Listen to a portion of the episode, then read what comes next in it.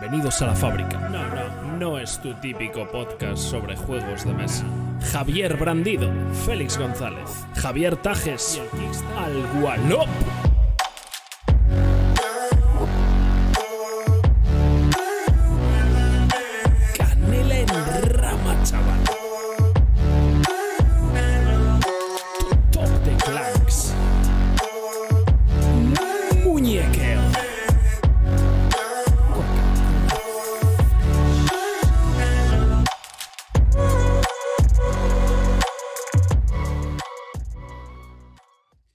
¿Qué pasa? ¿Qué pasa, Peña? Segundo arranque, capítulo 11, temporada 2 de la Fábrica Podcast.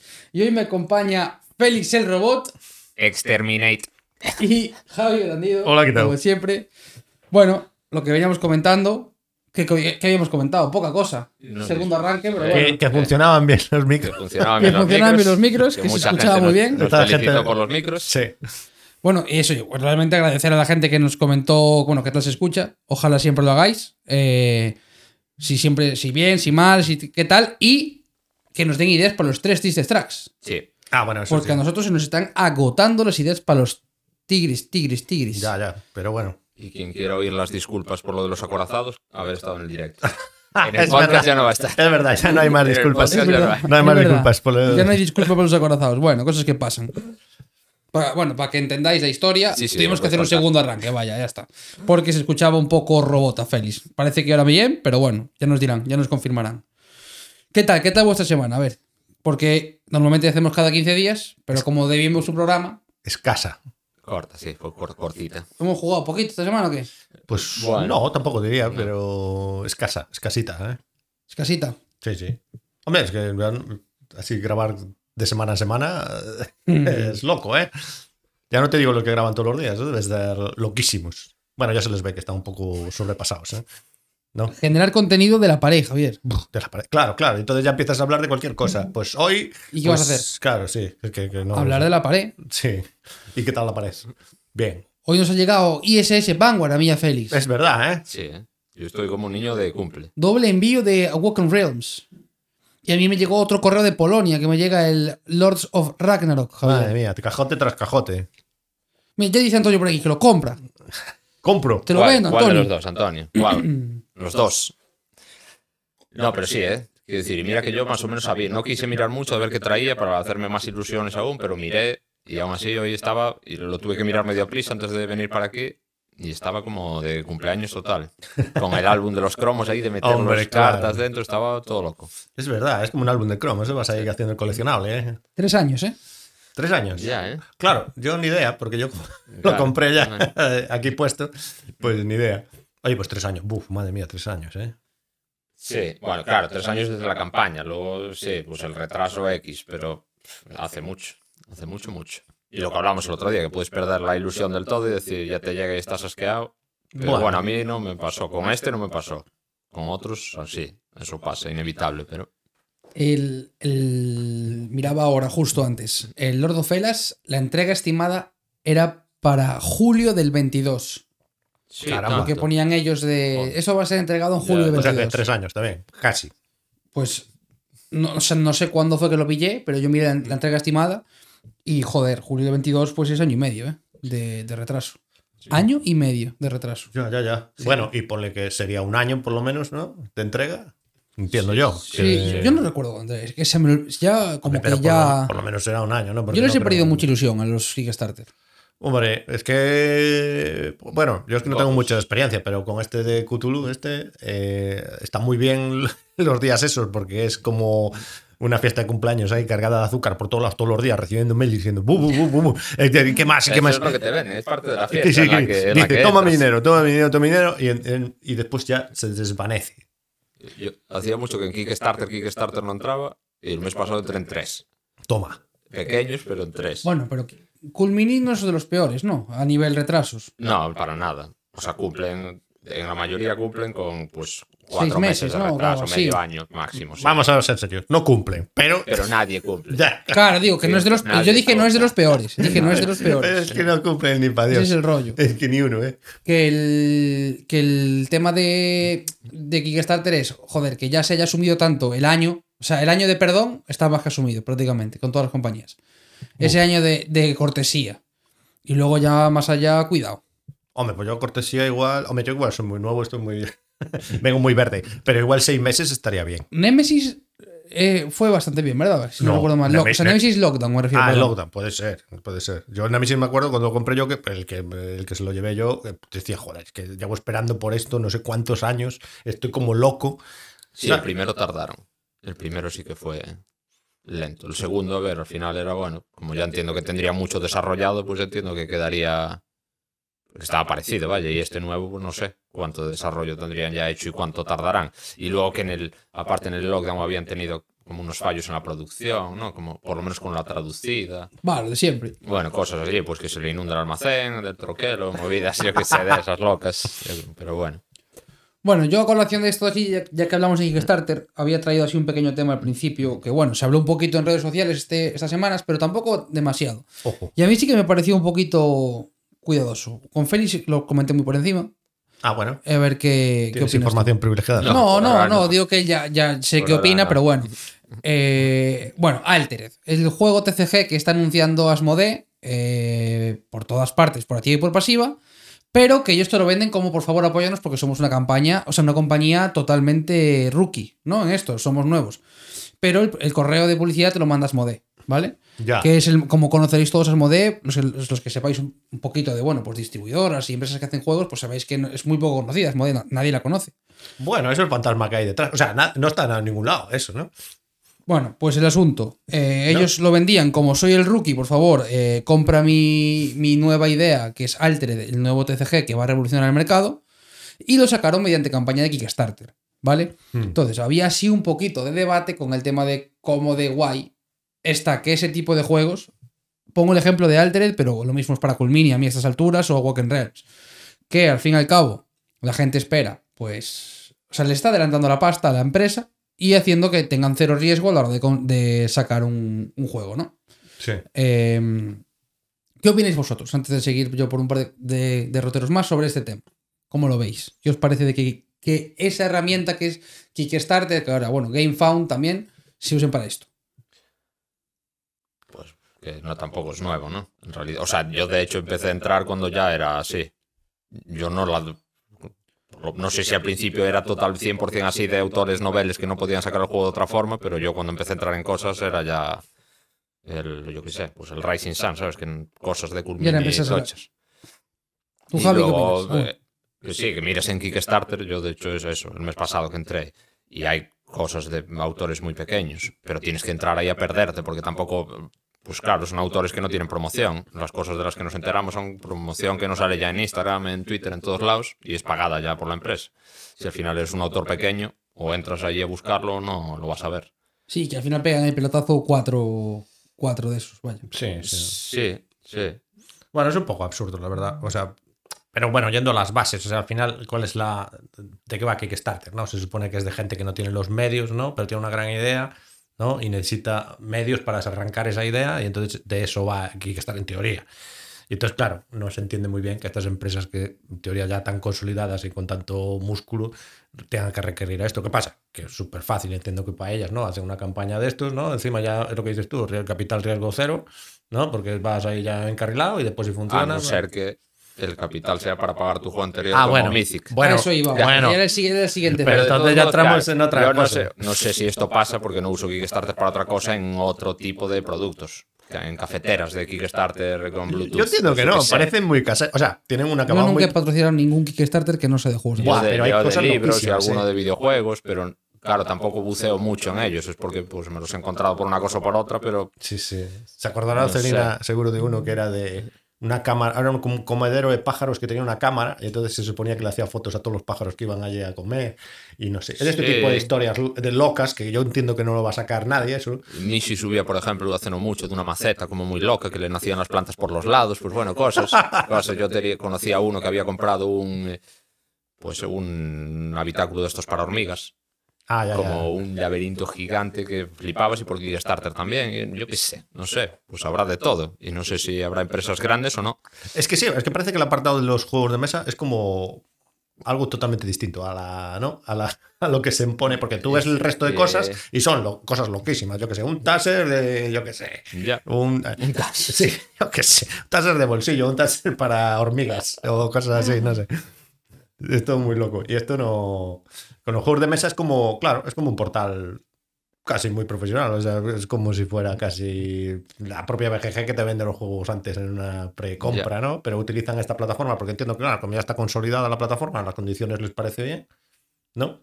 No, bueno, o sea, las bases de la plataforma las cumplen, claro. Ahí ya entra un poco la- los criterios morales de, de si lo necesitas, si la gente los va a apoyar aún sabiendo que no lo necesita. Bueno, al final, quiero decir, si los Kickstarters más exitosos, de hecho, en juegos de mesa son de empresas que ya estaban consolidadas, Sí. pues no sé, no sabría decirte. Si, hombre, pues la idea de la plataforma que está claro que no es esa. Que luego Entiendo, al final gran parte de la pasta le entra por ahí y a Kickstarter le interesa también, claro. Muchos millones se los lleva de eso. Sí. Bueno, pero si al final ese tipo de proyectos, porque igual se consideran muy locos o lo que sea, yo que sé, por ejemplo, un Gloomhaven, ¿no? Que eso no lo va a sacar nadie, ¿no? Porque según dicen que editorialmente es una locura sacar un cajote de, ese- de esas proporciones bíblicas, ¿no? Nadie se iba a meter a sacar eso, pues si sale por ahí, ¿no? Pues, pero bueno, este Claro. caso es, este caso se supone que era un fulano, ¿no? Que se le ocurrió la locura este y lo sacó, ¿no? O sea, sería como ya. el No, pero bueno, y hubo muchos así. Yo que sé, KDM salió así. Sí, también, pues claro. Gloomhaven al principio, pues salió gracias a Sí, sí. Kickstarter. Que luego no le haría falta para sacar el de las minis. Pues seguramente, a lo mejor no, pero yo que sé. Seguramente no. Pues seguramente no. Seguramente no. No, pero bueno, me refería ya pues otros ya más consolidados, yo que sé, pues el enésimo Zombicide o lo que sea. Ya, ya, ya. Pues yo no sé si eso igual no es tan viable y dice, mira, lo sacamos por aquí y nos ahorramos Mm, líos o... Bueno, yo a ver, yo entiendo que viable les es. Que es que ahí tiran mucho del. O sea, porque otras empresas a lo mejor no, pero Cool Mini, pues lo que te regala en plástico, Sí. pues hombre, al final. Al final Pues es que entiendo es- que es un premio para el que entra en la campaña. Bueno, al final, como dice Félix, al final es un poco mix, o sea, es, se conjunta, es- o sea, está lo del capital riesgo muy bajo y encima que es como una semana de publicidad brutal, ¿no? Y que vas sacando cosas que igual, de otra manera, si tú lo sacas en tiendas, igual no tienes el mismo efecto. Aunque tengas tú un canal que anuncie, ¿sabes? Que cada mini, eh, pues el día de salida quien lo compre se va a llevar esta mini, el otro la mini, no sé qué, ¿sabes?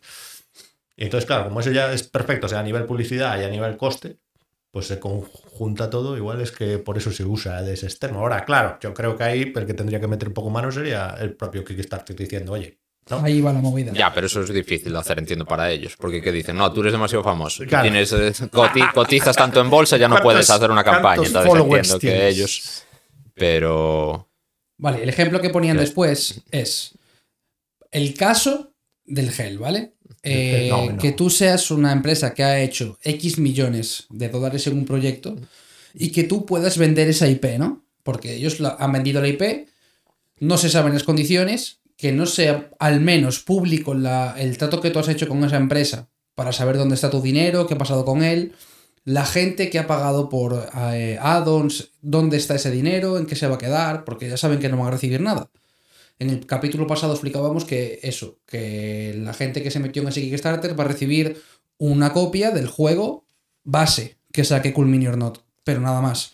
Y ahí había muchísimas opciones de compra. ¿Cómo puede ser que tú vendas 50 IPs de juegos que has cobrado millones de dólares? ¿Dónde está esa pasta? ¿Dónde está todo? Kickstarter ahí debería meter mano. Y seguramente les meta mano de cara a poder hacer nuevas campañas. Como mínimo. Por eso. Pero mucho más tampoco puede hacer cuando Kickstarter en las bases ya te dice, oye, estás pagando por algo que no te garantizamos que te vaya a llegar. Ah, eso, eso es verdad. Entonces ahí tú ya entras a, bueno, que te puede pasar un marrón. Otra cosa es que da más rabia que te pase con 200 euros invertidos que con eh, 20 de una maceta. Pero yo qué sé. Ya. Ya, ya. Bueno, to- claro, esto ya es otro rollo. Nada, lo documento después, cuando acabemos esto.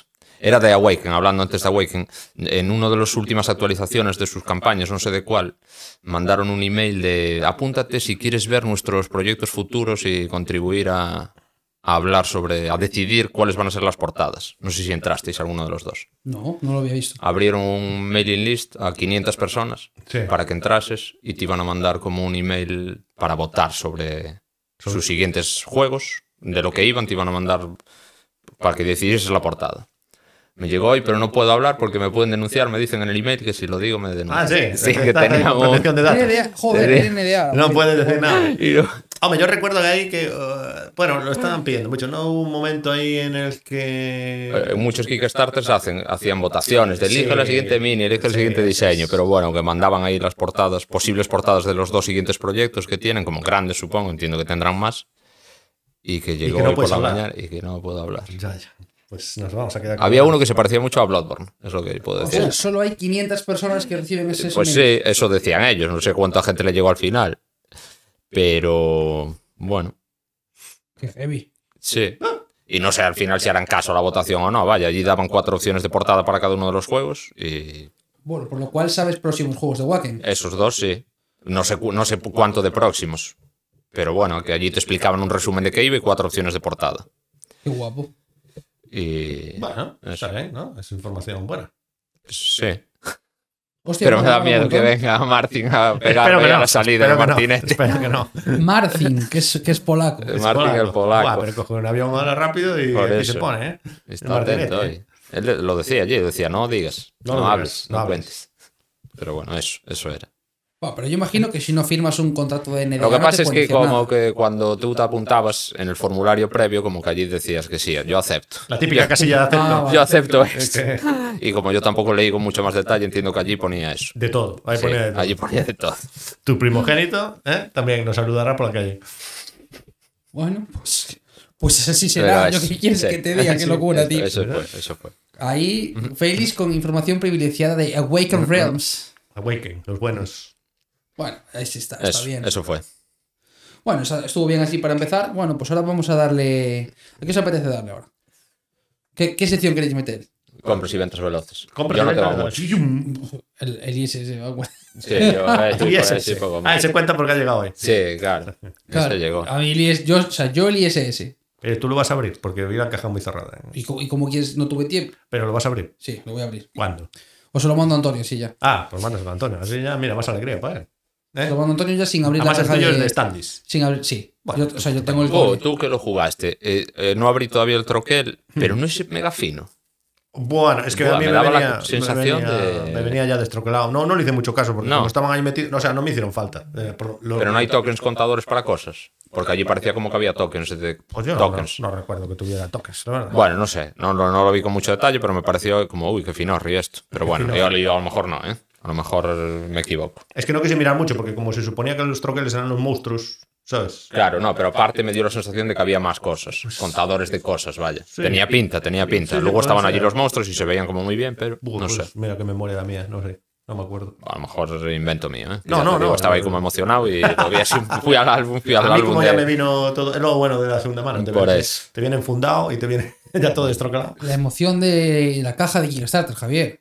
Ah, bueno, Sí. yo me emocionó mucho ¿eh? cuando la compré, la verdad. Pero claro, no tuve que esperar tres años, ¿sabes? En Wallapio.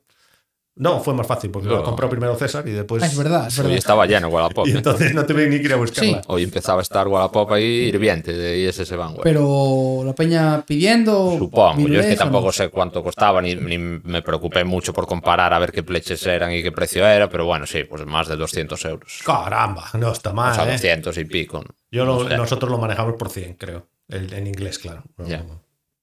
Buah, 200 euros. Cuidado, eh. Ya, ya. Hombre, el cajote es Que, eh, pero- Claro, igual es con el de minis, yo qué sé. Había uno vendiendo las minis solas por 80 o por 90, Se no sé, bueno. No, pues se arrepintió, ya las compró para eso, no sé. Pero bueno, Bueno, porque es una caja aparte, ¿no? es una caja aparte y es enorme. enorme. ¿no? enorme. O sea, ya, ya. Hombre, enorme, enorme. Los, los barquitos espaciales, Javier. Ya. Bueno, pero tampoco te creas que. O sea, no sé mucho la utilidad que tendrán. Yo es que me. No, utilidad la misma que las minis de todos los anteriores. Utilidad que estén encima de una carta, vaya, porque tenían el mismo sentido en el Tainted Grail Ya. que en el Etherfield y que en este, supongo. Sí, sí, Así el que, Integral era muy loco, ¿eh? ya. Era muy loco. Más tra- era- ocupaba. ¿Cuántas traía? ¿Dos o tres? ¿Cuántas traía? ¿En cuál? De los. De, El del Tainted. Tainted. ¿Cuánto traía? Los personajes. Y No. el malo ese. Sí, pero me refiero aparte del malo, los, los, Los menires, los tres estos, menires. Los tres menires y el malo ese de las espadas, de los cuatro brazos o seis brazos, los que tuviese. No traía esa 700 brazos. Esa es la única, creo. Porque era el malo que salía como constante, ¿no? Me duraron tan poco. Ah, sí, era recurrente de Sí. eso. Mira que no me gusta nada eso en los videojuegos, los recurrentes. Imagínate. ¿eh? Me bajé rápido. Está bien. No sabía que traía, eso no me acordaba. Es del- que yo- o sea, yo creo que lo traía fijo porque lo pinté, porque yo pinté todo el core y ese recuerdo pintarlo. Entonces yo creo que traía ese y los tres menires y ¿No luego los... de Kickstarter o? No, no. Ni idea. No, no, no. Lo tuve tan poco tiempo que no me acuerdo. A mí me gustó ese juego. Yo No compré año, un par de cosas, pero pocas, pequeñas. Los tapetes del ISS Vanguard. Me los tuve que comprar. Ah, tapetes, el otro día, no a quién, eh, Diego hablaba por el grupo de Telegram de la fábrica, bro, de que le llegaba con tapetes, no sé qué. Ya dije, uff, Oh. me lo perdí, me lo perdí, por favor, dame la droga que me falta. No puedo jugar esto sin tapetes y los compré. Bueno, compré los tapetes. Y luego me compré otro juego que había visto hace tiempo en Kickstarter, de hecho, que es uno que se llama Escape from Stalingrad Z, que es de zombies en la Segunda Guerra Mundial y tienes que... Caramba. Y es un juego de estos libros, que los escenarios son, bueno, estilo Fauces del León Sí. y similares. Y de, pues, rusos matando zombies. Bueno, Ti- Tiene pinta guay. bueno, pinta bien. Tiene pinta. Sobre el papel. Tiene pinta guay. Pinta bien. Sí, sí, sí. Pum, pum, Y pum, no pum, compré, pum, pum, no compré más. Eso fue lo que compré. Bueno, está bien. Bien comprado. Yo el ISS Vanguard y me compraron el Reset Bet. Por fin. Sí, el rey se ve por fin. El juegazo del siglo. A mí me gusta, pero nadie lo quiere jugar. ¿Qué quieres que haga? Ya, sí, buf, a mí No, tampoco- no, no lo he jugado aún. Lo compré con la idea de jugarlo en solitario. El tipo que me lo vendió en Wallapop me dijo las mil maravillas del solitario. De Sí. ¿Te habló bien del juego? Sí, pero como muy emocionado. Me dijo, "Buah, te va a encantar, tal, que normalmente no necesitarías hacerlo porque yo ya le había pagado. Ya está. Eso, el dinero ya estaba ahí, ya lo tenía seguro él. Y me dijo, oh, que lo vas a jugar solo, tal, te va a molar mucho, tal, no sé qué. Bueno, bien. Ah, pues, curioso. Muy bien, muy curioso, bien. curioso, eh. Que luego ya veremos, pero ¿Y por qué se desprende? de- No le dijiste la mitad porque ya lo jugó. Ah, que ya lo jugué, ya ya, acabó. está. Ya Ya, acabó la campaña y ya lo vende. Ahí está bien.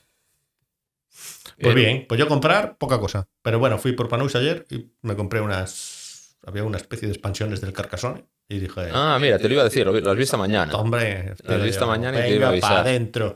Y he descubierto que, que en los monasterios, es- ahí en, en las abadías del, del Carcassonne, se hace parkour. Sí, porque ahora los real. meeples- eh, sí, real, Sí. real, porque los meeples, ¿te, te acuerdas que si los pones en los campos los tienes que poner t- tumbados, ¿no? Sí. Pues, eh, si los, pues ahora resulta que hay un nuevo un prior. O sea, pueden ser como monjes, los monjes van de pie encima de la abadía, ¿no? Y si es un prior, tiene que ponerlo de lado haciendo parkour. ¿sabes? Pero del lado de breakdance, Sí, parkour breakdance, sí. Pero eso es la locura de juego ya. loquísimo, loquísimo. Pero eso se va a convertir en el Meeple Circus. No espera- vas a tener que hacer sobre eh, eso. Yo no esperaba menos del Carcassonne, ¿eh? No esperaba menos. ¿eh? Pero reinventándose a sí mismo. Increíble, increíble. Claro, es que después de tantos años hay que hacer locuras de estas. Después de la niebla y el fantasma, el parkour de monjes. Sí, sí. Ahora sí, hay que pagarlos, que los setas son caras estas, ¿eh? Pero bueno, no sé. Era... Como estaba ahí, digo, bueno, era típico esto, bueno, no vuelve a salir esto, pero venga, venga, para adentro. Muy bien, pocas compras. Pocas. La recta de enero. Sí, a ver, eh, quiero decir, tampoco había cuesta, la mucha cuesta. cosa estos días que saliese ni nada. No, no, la verdad que no. No, ¿verdad? No. no. Pues así es. Eso fue. ¿Cómo? ¿Si ventas listas? eso mira qué ¿Para qué fácil. le metemos ahora? Vamos allá. A tetete. Tete, tete. A Pues tetete. vamos allá con los tres tristes tracks. Es verdad, ya no me acuerdo. Propuesto por R en comentario de iBox. Juegos que a ti te gustan, pero que no le gusta ni Cristo. Ah, sí. Así. Ah, ¿Qué pasa? Tú- Yo he hecho el de dos jugadores. No, no. No. No, bueno, no te creo. Pero si lo elegiste tú. No, pero yo dije que no. Debe ser muy difícil, no sé. Pero... Pero yo os escucho, ¿eh? No, tú haces ese y nosotros No, ese, no, no, no, pasa nada. Eres auténtico Dios. No, no, no, no, no, no. ¿eh? Eres el auténtico Dios. No, no pasa nada, así hay variedad. Así hay de todos, porque Mitchell propuso ese, eh, otra persona propuso este, nosotros hacemos ese, tú haces ese. No, pues, no, no, está bien. Mi, sí. mi tete más esperado, me lo has jodido. joder. Sí, no, me no, pero a ver, vamos a ver. Vamos a ver, vamos a ver. Sí, lee, lee, lee bien. Porque. Pero yo lo saco, eh, malo será. Voy a empezar a hablar vosotros. Sí, empiezo yo, Venga, si Venga. quieres. venga. Vale. Mi primer juego, o sea, yo voy a empezar ya por el top 1. Porque este. ¿Cómo que por tu- por Sí, qué? porque este sé que es el que más. Y después hay otros como que, bueno, se me ocurrían muchos, pero tampoco allá. Mm. El que quería poner de principal es Eldritch Horror. Porque es un juego que recibe muchos palos. para mí, muchos más de los que debería. Y es un juego que me encanta. ¿Por qué recibe palos? Porque creo que la gente lo quiere jugar al número de jugadores que pone la caja. Y pues no se debería jugar al número de jugadores que pone la caja. Esa caja debería poner dos, tres jugadores, no debería poner lo que pone. Y claro, pues eso lo juegas a 6, luego digo, esto tira 6. Y claro, luego pasa lo que pasa. Que juegas ahí un juego que no jugaste hasta hace 40 minutos y claro, pues te aburres. Lógico. ¿Qué te parece? No, eh, Bien, eh, bien. lógico, lógico, la verdad. Yo, bueno, de todos modos tuve problemas porque para hacerla, en el sentido de juego que no le gusta a nadie, pero a ver, no creo que sea un juego que no le gusta a nadie. Yo algunos los valoré como juego que no le gusta a mi grupo en general o a gente de la ASO en general. Sí, sí. Y luego juegos que sí que como que la gente habla mal de ellos. Este, joder, yo creo que el Eldritch hay mucha gente que le mola, ¿no? Sí, sí, hombre, es un juego que eso, gusta. es un juego que gusta. Sí, Bueno. sí, pero bueno, que yo también tengo algunos así. que- Como el que- mainstream, pero sí que es verdad que en general se oyen cosas bastante regulares. Pero también. recibe muchos palos. Es un juego que yo creo que recibe muchos palos. Otro juego que puse, porque casualmente me acordé del podcast anterior y creo que se merecía estar aquí, es el Carnaval de Monstruos. Es un juego que creo que la gente no lo, le ha dado mucho valor, no lo valora m- mucho por ahí. Hmm. Y es un juego que es súper resultón, tira 5, es rápido, se explica fácil. Y eh, creo que no es justo el poco trato que recibe, pero creo que es porque quizás la estética y el autor hacían pensar a la gente que iban a recibir una cosa y en realidad es un juego de draft muy simple, ¿no? No tiene tampoco mucha, mucha cosa.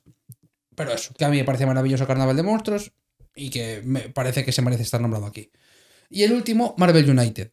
Un juego que mucha gente tiene denostado por ser un cooperativo muy sencillote, eh, porque los minis son así estilo chibi y pues la gente las ve como muy infantiles. A mí la estética me flipa, el estilo chibi me flipa y el cooperativo que tiene y genera me flipa. ¿Qué pasa? Para mí otro error quizás que puede haber cometido aquí Cool Mini, que es que los, eh, los escenarios que plantea en la caja básica son muy sencillos. Los retos vienen siempre más allá. Entonces tienes que o comprarte expansiones o a verte en el Kickstarter. Y claro, si tú tienes el core, pues entiendo que la idea que expones no sea que es un juego con demasiada decisión, etcétera, etcétera. pero cuesta 30 pavos, ¿eh? Tampoco decir, Ya. está tremendo. A mí me parece que está tremendo. eso, que Yo lo digo como 30 tremendo. pavos, tío. Pero bueno, Darle- que la gente lo pilla y pues bueno, se espera otra cosa, supongo. Porque ven Emelan, porque ven el la estética de Marvel y tal. Ya. No sé. Bueno, bien, bien. Very good. Todo bien. A mí, por ejemplo, Carnaval de Monstruos no me mola mucho, pero bueno, los otros. Que no te mola. Bien. Que no, Carnaval de Monstruos no me. Bueno, A mí no sí me sé. gusta. No sé si es por el arte que me tira mucho para atrás, Bueno, es que el arte es ahí eh, complicado, ¿no? pero no sé. No sabría decirte. Javi, ¿qué? Pero bueno. ¿Pensaste algo tú? ¿Has- has No, no, Estoy, estoy, estoy, estoy haciendo si buffering. Estoy haciendo algo. buffering. Yo tenía un Accessit incluso, ¿vale? Porque me costó decidir entre cuatro, pensé cuatro, ¿vale? Tampoco se me ocurrieron bien, muchos más. Y era un poco la decisión entre eso que hablaba antes de juegos que no le gustan a mi grupo, a pesar de que, bueno, en general más o menos gustan, y luego juegos que en general no gustan mucho por ahí. Eh, el, primer, el que metí de Accessit, eh, Bunny Kingdom. Pues tenemos aquí a Richard Garfield de nuevo, después de Carnaval de Monstruos. Hmm. Bunny Kingdom a mí, bueno, le llevo una barbaridad de partidas. Y a mí me gusta mucho. El draft ese, o sea, es un juego que me parece que se juega súper rápido. Eh, Las veces que lo jugué a 5 con la expansión, ahí sí que, bueno, se me hizo un poco rollo porque el mapa ese que mete allí del cielo ya me parecía un poco más coñazo, pero la versión normal, a 3 o 4, guay, me parece muy bien. Pero bueno, ese de Accessit, ¿vale? Porque en general la gente lo puso, pero no- bueno, tampoco sé muy bien qué esperaban del juego, que tampoco tenía mucho más allá o con qué idea se Pues yo vendió. ahí estoy en el team de que no me gusta, eh, tío. Por eso, por eso. Porque No, en general no, gusta. Pero bueno, a mí me Uh, parece no guay. me ha parecido tan mal, ¿eh? Además lo jugué con él y con Christian. Lo que no jugué fue la expansión, no sé. No, pero bueno, no, a mí me gusta el base. De hecho, la expansión la jugué muchas menos veces. ahora que Lo que juego siempre es el base. Y en Muchas VGA, menos. en VGA lo me jugué parece mucho. malo, ¿eh? O sea, que digas tú, Dios, qué cosa más horrible. Simplemente es Mm. un juego que yo creo que no me apetece demasiado jugar porque en su rango prefiero otras cosas. Pero tampoco es que diga yo, ¡buah, qué terrible de juego! No, Oh, pero es que es un rango de. no como. Carte. Pero, ah, ya, pero me refiero, es un rango de juego de una hora, ¿no? Aproximadamente, ¿no? Rapidín. No, largo no es, Sí. largo no es. Entonces, Bueno, en el turno se juega todos a la vez. Un draft de cartas. Pues, es, es decir, ¿quieres jugar al bingo? Vamos Sí. a jugar al bingo. No, Claro. Es lo Sí. que dicen, ¿no? Que es un Sí. poco bingo. Sí, Bueno, sí, sí. ¿por qué no? Con una vueltecita, ¿no? Sí, exactamente, vaya, tiene una vuelta. Pero Bueno, sí, eh, ahora ya el top 3. El de 3 puse The Others, Los Siete Pecados, Eric Melan de nuevo. Mm. Y aquí está un poco la base del Chulo May Die, pero con la versión uno contra el resto. Y a mí me mola un montón. Quiero decir, todas las veces que he jugado, tanto de malo como de bueno, me gusta un montón. Y el juego, pues lo han puesto bastante a caldo. Pero al final es un poco las- la base de eso, de, del Chulo May Die. Pero competitivo, claro. Otro que a mí no me apasiona, lo juego sin problema, pero ¿Cuál prefiero jugar al Death My Die. Ah, el Death O My sea, Die. yo Sí. prefiero jugar Death My Die antes que Others. Bueno, yo jugando los dos, claro, prefiero jugar al otro, pero es que la verdad Yo es también, que- yo también. Pero bueno, que es un juego que, eh, igual que el Death May Die, sí que en general lo ha puesto todo el mundo bien. Y al final, pues bueno, eh, la idea no deja de ser un poco la misma. Incluso el tema, quiero decir, no, no se desvía mucho del tema, pero bueno, ese es el que hay. El segundo que puse, el Dinosaur Island. Que cuando salió la gente se volvió loca porque los meeples eran rosas y a la gente parecía que se le caía el pito si tocaban un Sí, rosa. Vaya. no Era como una cosa de, Sí. oye, pero estos No. colores, ¿qué pasa con estos colores? No lo puedo tocar, tienes rosa el meeple, hijos de puta. Y a mí me parece un juego súper correcto, que me parece guay todas las veces que juego, con todas las fases esas que tiene, la producción es una locura. Y bueno, no sé si la gente esperaba mucha más dureza o qué, pero Bueno, está muy bien. O sea, no está a mí mal. me Yo lo muy guay. único que me parecía un poco mal era el rollo este de los mochileros y el sacar la cosa a esa gente. Eh, Pues mira, claro, precisamente, es eso otra de las cosas que me hacía mucha gracia del juego. Que Sí. pudiese sacar a los hooligans que, te, Sí. que entrasen gratis. Que entraban gratis. Pues bueno, oye, yo que sé, era la sección esa, la, bueno, te podía tener- podías tener mala suerte, quiero decir. Eso se escapaba ya a tu control. Mm. Si robabas mucho y te salían los hooligans, pues te jodías. Y de primero puse uno que... ¿El eh, primero? ¿Este es el primero primerísimo? este es el primero que me parece que gusta menos y a mí me gusta mucho. Venga. El Deception Asesinato en Hong Kong. Ah, ya. A mí en este rango, eh, pues normalmente pues es- siempre se juega Secret Hitler antes o otros juegos- de ese tipo antes que este, y a mí este pues siempre me gustó un montón. La peli que se monta, de a ver si... de- o sea, me gusta jugando de todos los roles. Jugando de forense me gusta un montón por la importancia que tiene, jugando de asesino también por cuánto la puedes liar si no das las pistas buenas. Y ya con testigo y con cómplice, pues me parece que gana un montón.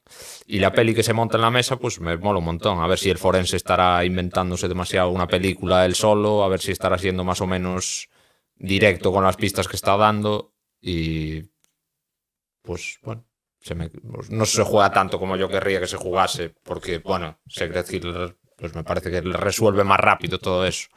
Pero A mí me supongo parece que choca ahí con él. Choca con otros juegos de esa. Sí. Los que tienen roles importantes. Me parece que tiene ese efecto del que tiene rol importante y el que no.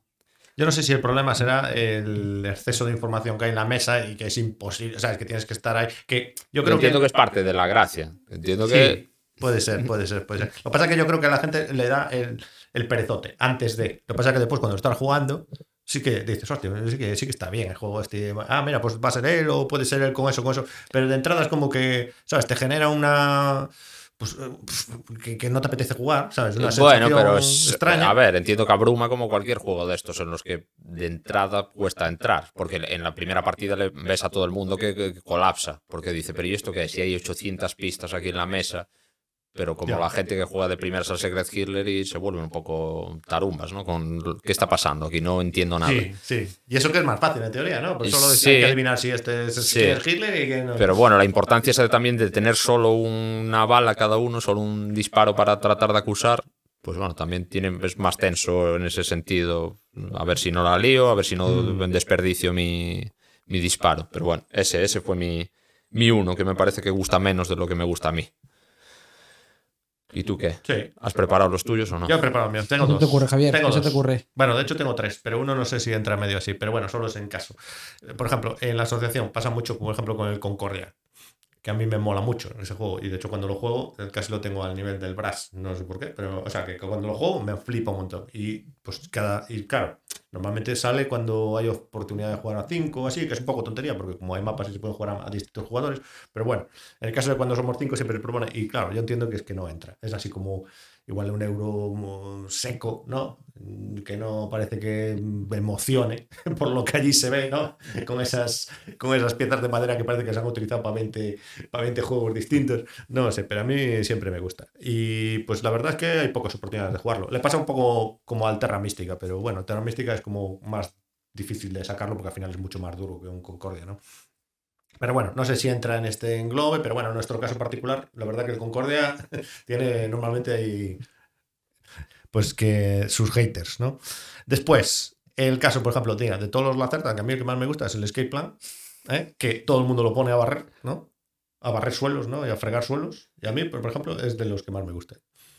Bueno, yo ahí estoy en tu equipo. Sí, pero bueno. O sea, no, es- no es el que más me gusta, pero que lo juego siempre que... Pero Aparte, bueno. se explica como relativamente fácil, puedes enseñárselo y jugarlo con más gente de lo que jugarías cualquiera de los otros, así que lo me que, me parece bien. lo que me gustaría saber es que, o sea, está claro que está como, bueno, está ahí peleándose con, depende, yo por lo que he oído por ahí, entre, hay gente que, el que dicen que es el peor porque es muy abstracto, que es el Lisboa, ¿no? Hay otros que dicen que el peor es el CO2, ¿no? Que dice que es un terrible, y este, están ahí los tres luchando por cuál es el último, ¿no? Pero lo que no sé es que, claro, es el último re- referente a la cerda, al cerdismo, pero ¿los considera malos o per se o simplemente que son los últimos del señor este?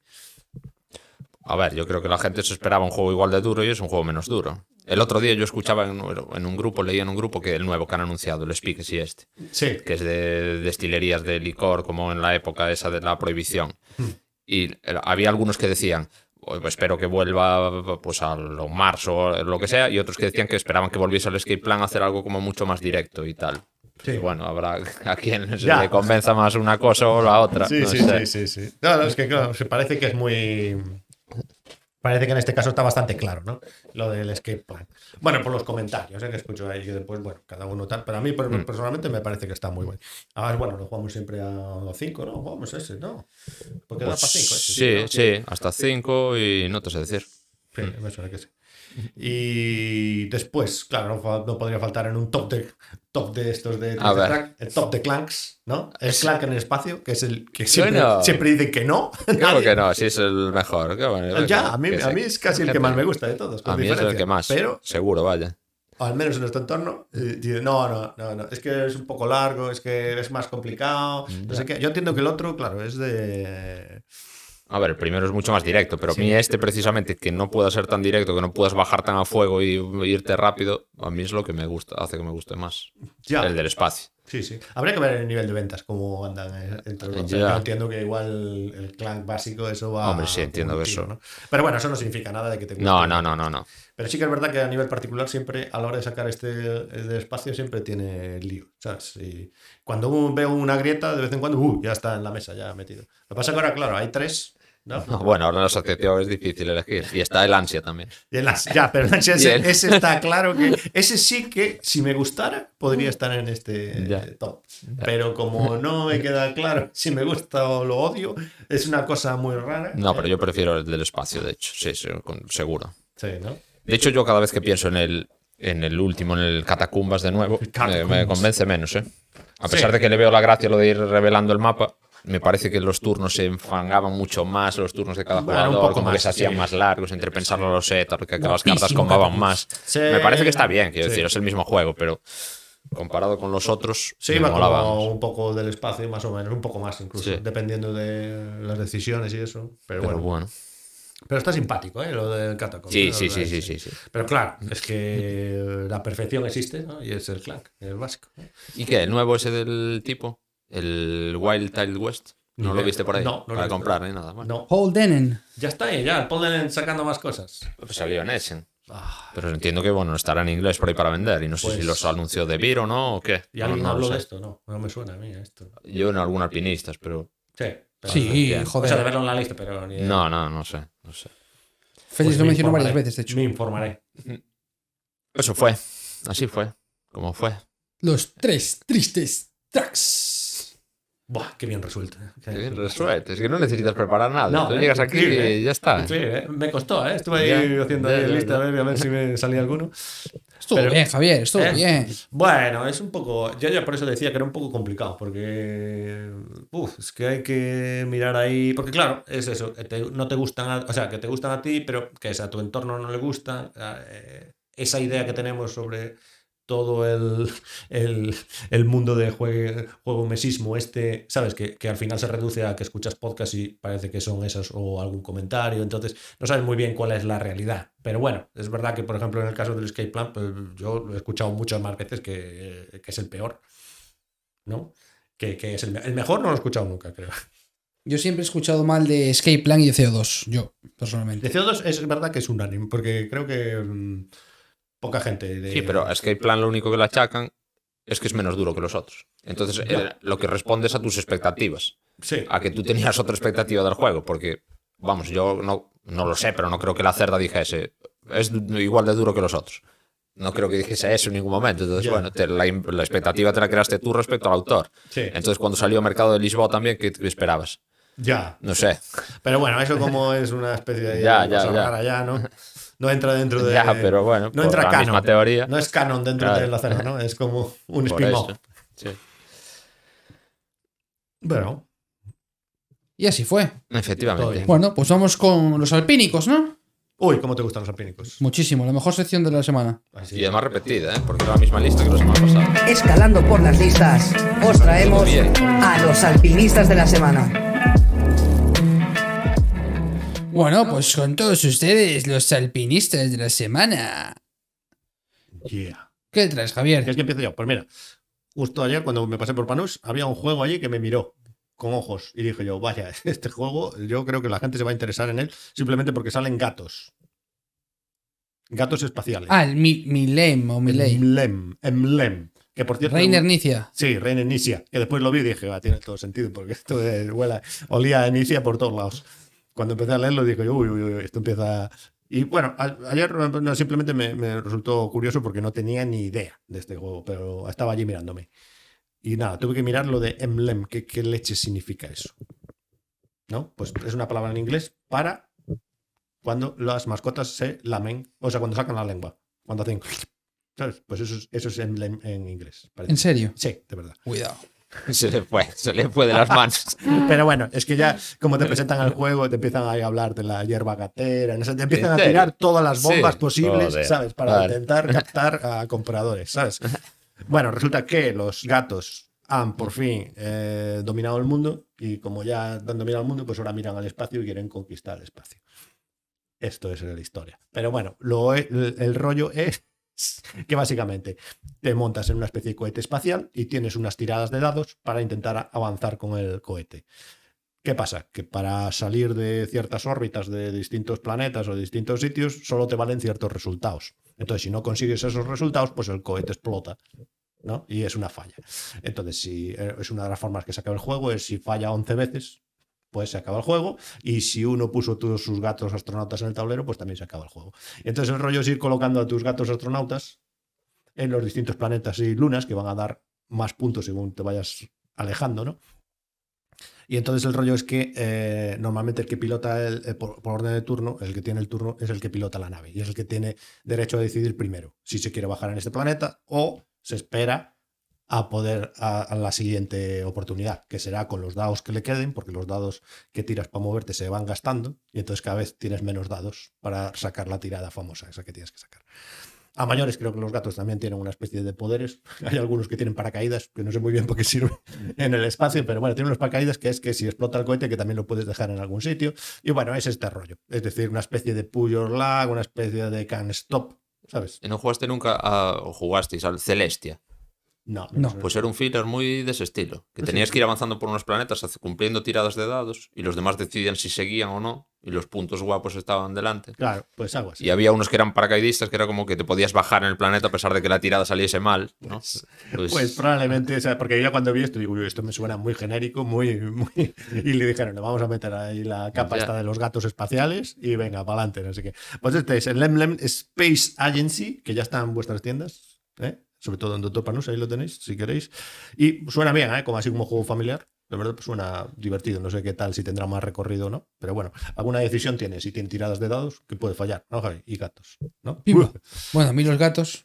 No. Bueno, y eh, pues nada, que ha subido en la última semana un 10%, ha subido un 30% en los últimos A meses nadie le importa. y ya está en el puesto 5000, pero yo no, esto no creo que llegue a. Que llegue a más. No, bueno, o sea, llegará a los 1000 o algo así, parece un juego ahí familiar, ¿no? Que a alguno le hará gracia si cae sobre él. Es decir, si no has jugado ningún juego de estos, pero claro, esto de tirada de dados y de un poco de push your luck, un poco, un poco rollo can stop, pues mm, claro, si ya tienes otros juegos como este y no sé si te entrará. Pero bueno, si cae en alguna familia que no conocen, ¿sabes? Este tipo Que de no juegos, conoce. Que no conocen este tipo No de juegos, no conocen al doctor Ryan Nisha, pues claro, dirán, ¡buah! Esto es la bomba, ¿no?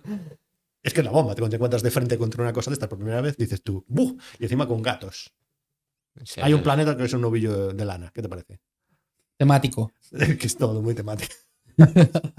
y esto es el emblem. Emblem. Emblem. Tremendo. Bueno, yo os traigo Sky Team, Uy, este que ya os lo ¿eh? había traído, pero Sí, ¿por sí. qué lo traigo otra vez? Venga. Porque ha entrado ya en el top 400, está en el Va 367. como loco, ¿eh? Está muy bien ese juego.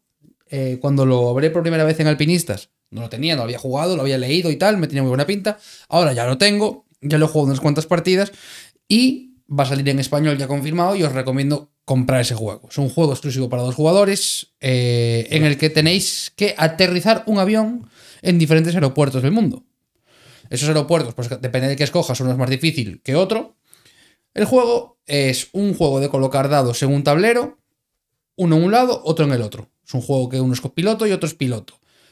Es obligatorio siempre colocar dados en motor y en nivelación de- del avión y los otros dados los colocas donde quieras de los muchos sitios que hay. Tienes que cumplir una serie de características para que el avión aterrice. Lo demás os lo miráis. Está espectacular. Muy vistoso, bien de precio y súper adictivo. Sí. Ya, ya es lo que os traía. Bueno, pero ¿cómo es la comunicación? Supongo que está restringida. ¿eh? Tú puedes hablar todo lo que quieras antes de tirar los dados. Hmm. plan, deberíamos hacer esto, esto, otro, Sí, pam. Una vez tiran los dados, Cada uno hace lo suyo. cada uno hace lo suyo. Pero bueno, que eso es un minuto. Sí. Ya está. ¿Y porcentaje de victorias y derrotas? ¿La Uh. derrota qué es? ¿Que se estrella el avión? El aeropuerto inicial te lo pasas con la gorra. Sí. Eso es así. El aeropuerto no inicial, ya, cuidado. De Coruña. Coruña ya no te Yo lo tengo pasas. curiosidad en ese juego por cómo te venden que falles. En plan, muere todo el mundo. Claro, claro. Porque es tan friendly como que no creo que digan que el avión estalla y se choca No contra la torre de recuerdo qué control. decía, tío, no es que yo entiendo decía. que por cómo es, Es tienen que decir algo como y, y nos vamos a otro aeropuerto. Y no aterrizan en tu aeropuerto o algo así. Tienes No que sé, mirarlo eh, eso, tengo que mirar, tengo sí, sí. curiosidad por eso. Bueno, de hecho ya puedes perder antes, en plan, como estallándote contra otro avión. Pero y dicen así, accidente de avión, 300 No sé, es víctimas. que yo como el... No, es que no yo- cre- no creo que que yo el lo manual lo tengo en francés, yo no lo leí Ya, manual, yo ya, me vi vídeos para poder jugar, porque yo el manual en francés pues no, no lo manejaba, como es lógico, pero eso, bueno, que, el- que muy bien el juego, muy bien. Y es un juego que viene contenido de precio, ¿Y Hay- quién lo saca? ¿De Vir? maldito creo que era. Sí, sí, Sí. Juraría que era... Uy, igual Puede ser, eh, no sé. Lo mío también era invento, no sé por qué me sonaba eso, pero no sé, no sé quién lo saca. Pero vale. No pues sé sí por qué tengo en la cabeza que, que maldito. Y que ahora, ¿eh? Además, en plan, en muy en breve. Bueno, eso también es porque es cuando está ahora calentito. Bueno, calentito viene desde Essen ya. Sí, ya viene desde ese, sí, sí. Otra cosa es cuánto tarda en salir en español. A ver, si alguien lo quiere ya lo puede pillar en francés. El juego no tiene texto. El manual sí, pero el juego no tiene texto. Hay unas cartas de modo avanzado que puedes jugar que tienen un pelín de texto, pero que Ya. creo que es Torque, del lado único, creo, que las tradujo y las tienes en la BGG para descargar. si Le exploté. Exploté. Sí, No. Lo entendí ahora, ¿no? Me quedé en plan, ¿qué cojones dijo? Este- tu francés está un poco oxidado, pero Sí, exploté, sí, ¿no? Sí, exploté, sí. Sí, exploté. Exploté, sí. Bueno, y eso, que, que lo. al menos echarle un ojo al Sky Team si os molan los cooperativos a dos, que, que está chulo, está chulo. Y rapidón. Engan- engancha que flipas. Ahí lo tengo, ahí arriba. Ah, lo tienes ahí arriba. Uy, estupendo. Hay que probarlo. Yo traigo uno del que no tengo mucha información, pero es loco la- el display como del juego. Se llama Terror Escape, que es un juego de este año, de 2 a 4 jugadores, 30-45 minutos, peso 2,22 de un tío de Hong Kong que se llama Jeffrey CCH. Y es un juego de hasta 3 jugadores contra uno, en el que uno es un asesino y tres son supervivientes, pues estilo el Day- Dead by Daylight. Vale. ¿Cuál es la característica de este juego? Pues que es tres incautos entran en una mansión un día ahí de tormenta y resulta que es la mansión de un asesino. Eligieron lo perfecto. Ya. Y en el medio de los dos tableros, porque el tablero es como un tablero del mismo sitio, pero que se divide por la mitad por una mansión gigante de cartón, que sirve a la vez de display de cartas y de torre de dados, para que el asesino no vea el tablero de los otros. Y lo que tienen que hacer los supervivientes es moverse por la mansión hasta encontrar o cinco llaves o llamar por la radio a la policía y decir que se equivocaron de casa. Y el asesino tiene que matarlos y encontrarlos antes de que los otros escapen. Y tiene que ir cerrándole puertas, haciendo ruido para despistarlos y decidiendo de qué manera mata cada uno. No sé qué tal estará el juego, pero bueno, por el display es una herencia de la tía Agatha loco con una mansión gigante allí en el medio. Ya vi, ya vi, Bastante locura, vaya. Sí, sí, sí. De No hecho, tiene más interés que el edificio brutal en, el medio, que, es, que eso, torre, torre de dados, vaya. Pantallote, sí. Una, una locura. Y Es eso es. caro. No, no sé, pero yo no lo compraría, vaya. O sea, por, si aparte- acaso. Por si acaso no lo compraría hasta saber un poco más de él. No, no sé, no sé cuánto, ni siquiera sé del precio. Creo que lo estaban entregando ahora desde la campaña de Sí. Kickstarter. Y En no- eBay aquí 255 Madre dólares. mía. Pero ya se sabe que Pero con la casa de, ladrillo, de verdad. Sí. Casa real de ladrillo. De ladrillo, sí.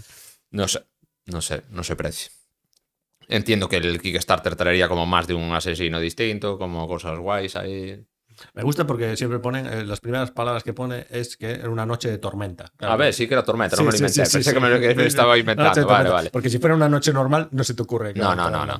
Ahora, como está lloviendo, pues te metes en cualquier sitio. ¿no? No tengo más, yo no sé más de este juego. Me parece suficiente. Me parece 2.22 de pesos. Bueno, 2.22. Así es. Bueno, y ahora le damos la bienvenida a todo el mundo a los pesos pesados, ¿no? de pesos pesados. El anterior programa, al final, todos decidimos hablar del juego Elite. Bueno, Javi no, pero Félix y yo pusimos el juego Elite. Y todo lo que habíamos prometido, pues hay que traerlo a este.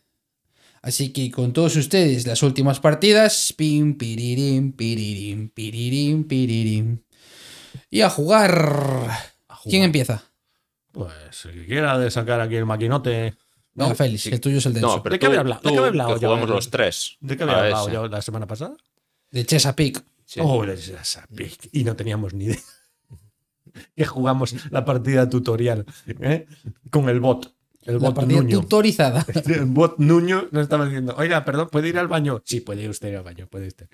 Pues bueno, eh, pues la semana pasada nos parecía mucho, pero mira, esta semana coinciden todos. Pues mira, vamos a hacer un, casi un especial aquí de Chip Theory, ¿no? Así a lo loco. Y bueno, eh, vamos a hablar, bueno, voy a hablar aquí del Too Many Bones, que ni siquiera lo tengo yo aquí ni listado ni nada, pero bueno, es un juego de... de un, un- puedes jugar en solitario esto, sí, 1-4. 1-4, aunque bueno, nunca hemos jugado en solitario, pero sí se puede. ¿Tú jugaste? No. Yo probé, pero a dos manos, entonces no, Ah, eso no, no, real. No sé qué cambios tiene, en Sí, realidad. Y bueno, es un juego como digamos de una especie de aventurilla dentro de un mundo ahí fantástico y de fantasía, ¿no? Donde unos pobres eh, son mercenarios esta gente o qué son, es que no me quedó muy claro tampoco. Eh, hoy, de hecho, en el grupo de Telegram hablaron de unos libros de lore para entender bien la Ah, vida sí. de los señores estos, pero yo no sé qué más puede decir que, que son muy feos físicamente. Bueno, No sé sobre sus oficios y condiciones que puede hablar, pero no lo sé, no lo sé. Entiendo que sí, que hay un lore detrás porque allí pasaban unos documentos como tochos de... Sí. de- de- sí, Buah. que decían, sí, si los leéis vais a entender mucho mejor los textos de los eventos después y las cosas que pasan allí en el mundo este tal. No sé, no sé qué son, yo no lo sé. Yo tampoco, yo no he mirado. O sea, yo el lore de ese juego no, no, no me interesa. sí. A mí, bueno, a mí, ojo, ¿eh? Bueno, pero yo te leen las cartas y siempre se refieren a un mundo que se llama tal manera, la gente que no sé qué. Y además te hablan como si tú supieras mucho de esas cosas, pero bueno, te integra ahí dentro. No me resulta muy interesante la- lo No. que proponen. El mundo que proponen, no. Bueno, es que el mundo que propone es de darse de toñas ahí en busca de un. Claro, señor. porque el mapa no te acompaña, el mapa de pelea, no te acompaña a ser temático. Las cartas no te acompañan a ser temáticas. Entonces creo que no es necesario. Bueno, los eventos. el juego está bien como está. Los eventos están bastante bien para el poco texto que tienen, o sea, me parece que están muy bien. Entre el texto que tienen y lo que te hacen ver, ¿no?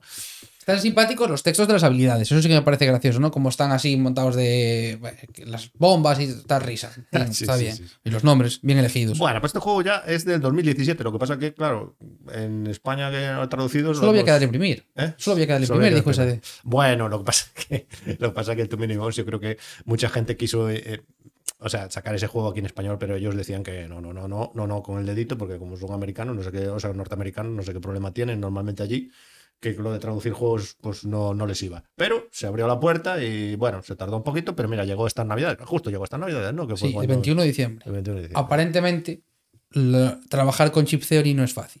Por lo que se está diciendo por ahí, que tanto Cloud Spy para Maldito como, como Too Many Bones para SD, que no han sido fáciles de, de, de hacer. Ya, ya, ya, ya. Puede ser. Y encima, bueno, tampoco es que son, sean juegos súper fáciles, porque tiene un montón de componentes, un montón de textos, un montón de manuales e historias. Eh, bueno, en el caso, esto es, un es lo que decíamos, un jugador de 1 a 4, mejor a 3, dice aquí la BGG, de 60 a 120 minutos, 120 minutos más, sí, de acuerdo, sí, supongo una partida de 2 y 3, que es lo que hemos jugado. Normalmente, peso 385, bueno, esto habría que verlo, o sea, realmente no es muy complicado, pero claro, aquí ya te tienen que presentar al señor con el que vas a jugar y como si lo, como, o sea, tienes que haberlo parido para saber cómo va, porque como intentes jugarlo de primeras con lo que te pone el, manual y el texto es muy complicado, ¿no? Sí para, sí, para mí ni siquiera ya eso, que vale, pues jugar la primera partida, como no sabes muy bien, te pegas, de, te, te, te matan. Pero para mí el problema de este juego es las palabras clave, tener que estar recurriendo constantemente a las hojas de ayuda, porque si no, no puedes, no puedes avanzar. No, eres hombre al agua, si no nos ayuda. No, no- no tienes más. O sea, vale que cuando lleves cinco partidas o seis o siete habrá habilidades que ya te sepas de memoria. Que si veneno esto, eh, pues eh, vuelo lo otro, pero habrá otras que te pillen de nuevas. Y si juegas con personajes nuevos, y nosotros, bueno, hemos jugado solo con los cuatro de la caja base, pero ¿cuántos personajes hay? Hay, hay más, hay más. Porque hay infinitos, vaya, por lo que habla la gente en el grupo, hay mogollón. Y te ver, metes con nombres de habilidades nuevos, dados que hacen todos cosas distintas. Sí. Bueno, Yo tengo recuerdos de la otra caja, la Undertow, de jugar con el bardo y eso era la locura. O sea, te pilla de primeras y dices tú, no entiendo. Esa solo trae dos, ¿verdad? Sí, trae dos, sí.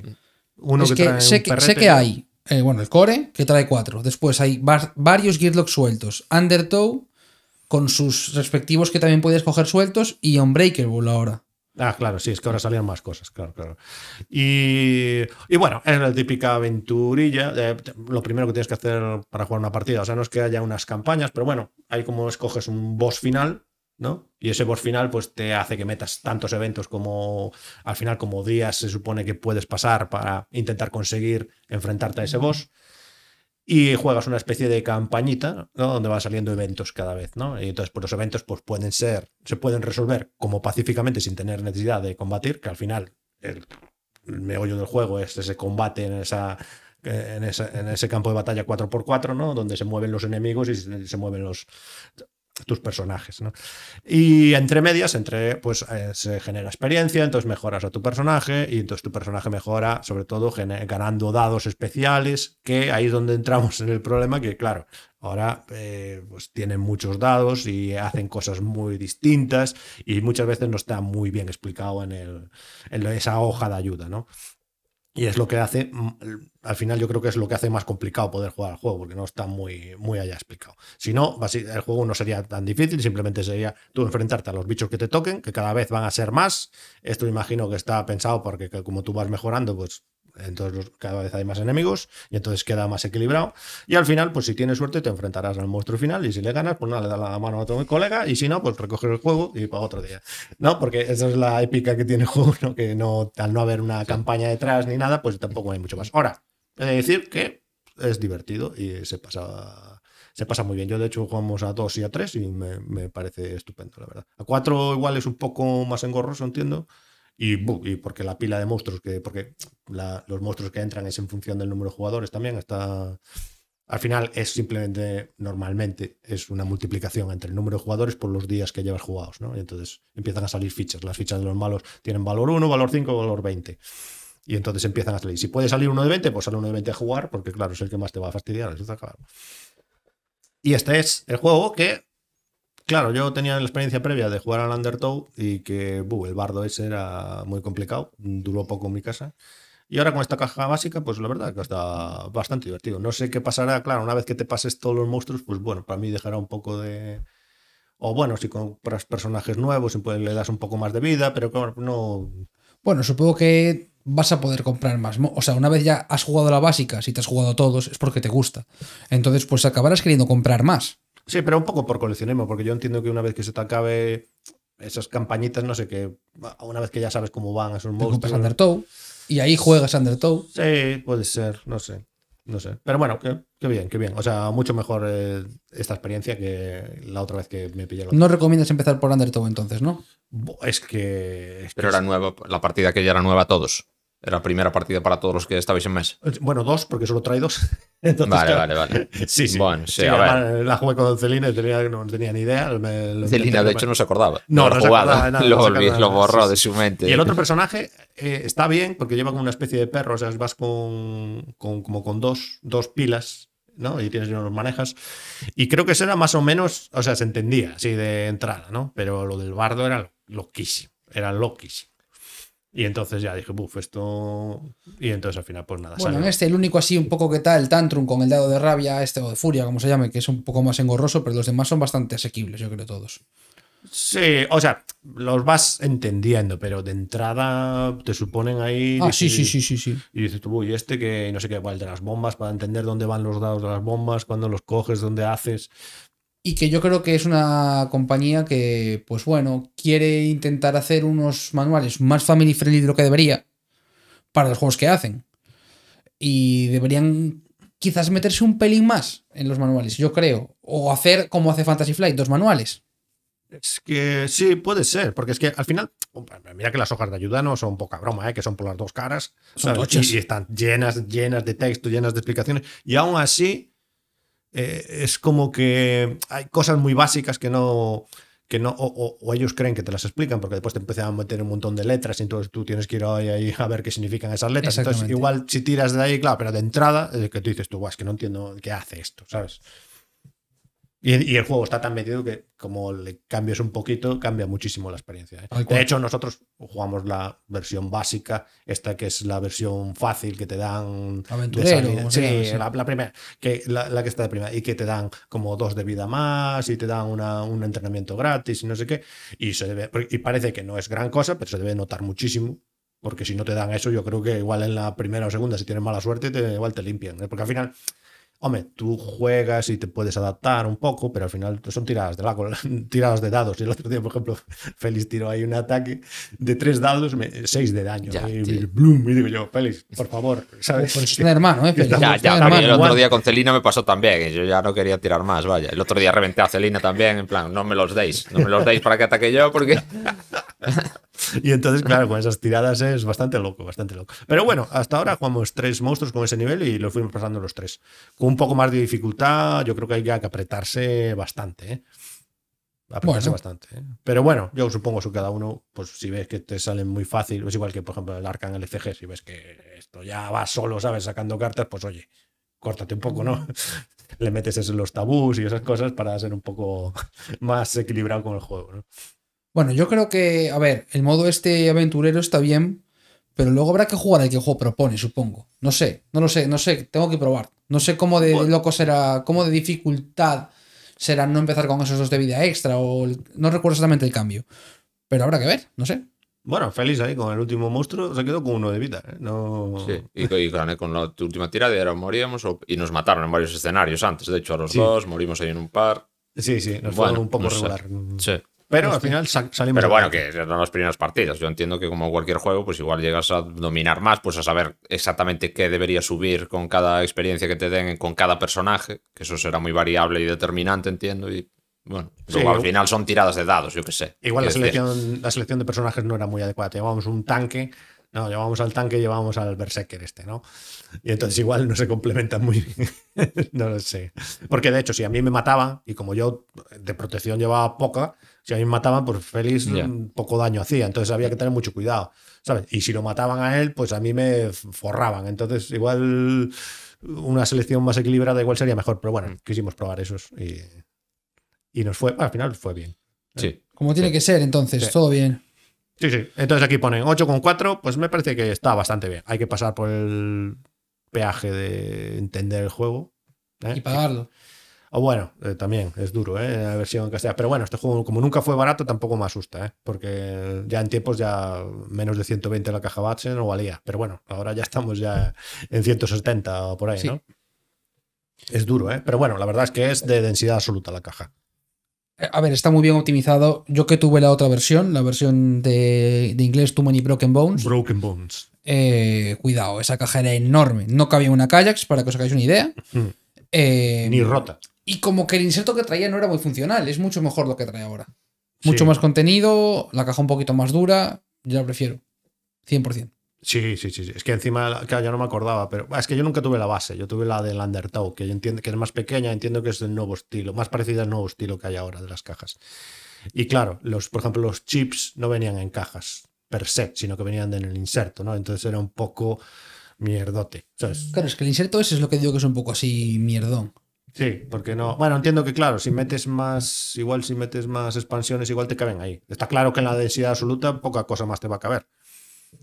No, en la nueva edición. No, ahí no, no cabe- Chips no caben más. A no ser que reorganices de otro modo totalmente distinto. No, ahí no cabe una mierda. No caben. Ya, ya, Dados sí. unos pocos, pero chips no. Sí, no. Bueno, Félix, tú o yo ahora. Como quieres. Tú, si quieres, que jugasteis a esas y Chip Theory todo seguido. Venga, pues vale. Yo voy a hablar de Cloud Spire, que es el otro juego que ha salido en español de Chip Theory Games.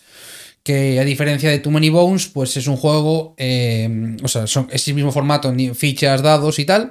Pero es un juego que es la imitación de un MOBA online. Los que conocéis ese tipo de juegos, pues LOL, Dota, ese tipo Yo de no. juegos. ¿Cuál? Yo no. Tú no. bueno, pues es un juego que consiste en romper el nexo de otro jugador, en este caso se llama Portón. El portón. Y cada uno es eh, una facción asimétrica que, bueno, funciona de unas maneras. Cada uno tiene héroes, secuaces y capiteles. Los héroes son los que vendrían a ser los campeones en el LoL, por ejemplo. Los secuaces, los minions. Y los eh, capiteles, las torres, ¿no? Eh, el juego tiene una parte de exploración, que hay como unos tipos de sitios eh, que son fichas que tienen eh, elementos neutrales, pueden ser bichos, pueden ser lo que sea. Tiene una parte de, mm, digamos, mejora de tu facción con puntos de un, de un estilo y tiene una fase de movimiento y combate en el tablero. Es un juego de reglas sencillo, porque no es difícil de explicar el juego, pero lo que tiene mucho, mucho, mucho, mucha complicación realmente es entender toda la facción. Porque tiene habilidades, o sea, todo tiene habilidades. Todas las facciones tienen habilidades distintas. Eh, tanto los héroes como los secuaces como las torres. Después, cada facción tiene pues, su propio tapete, digamos, y en ese tapete tú puedes ir comprando mejoras. Todas esas mejoras son distintas entre sí. Estarán enfocadas en algunas cosas parecidas, pero son muy distintas entre sí. Entonces, vamos a jugar durante cuatro oleadas eh, al juego. Las oleadas son como una ronda completa en la que los jugadores acaban de gastar las fichas que han conseguido bajar ese turno con unos puntos de combate que hay. Cada ronda hay más, entonces van a ser como un poquito más largas las rondas poco a poco, pero bueno, se resuelven bastante rápido en realidad. No es un juego demasiado largo. Dos horas, dos horas y media lo sumo, está listo. Las primeras partidas y yo creo que poco irá descendiendo cuando ya controle las habilidades. Ujú. Eh, si en esas cuatro oleadas ninguno de los portones eh, ha llegado con la vida cero, pues se suma la vida y la, y la fuente que tenga cada jugador y el que tenga más gana.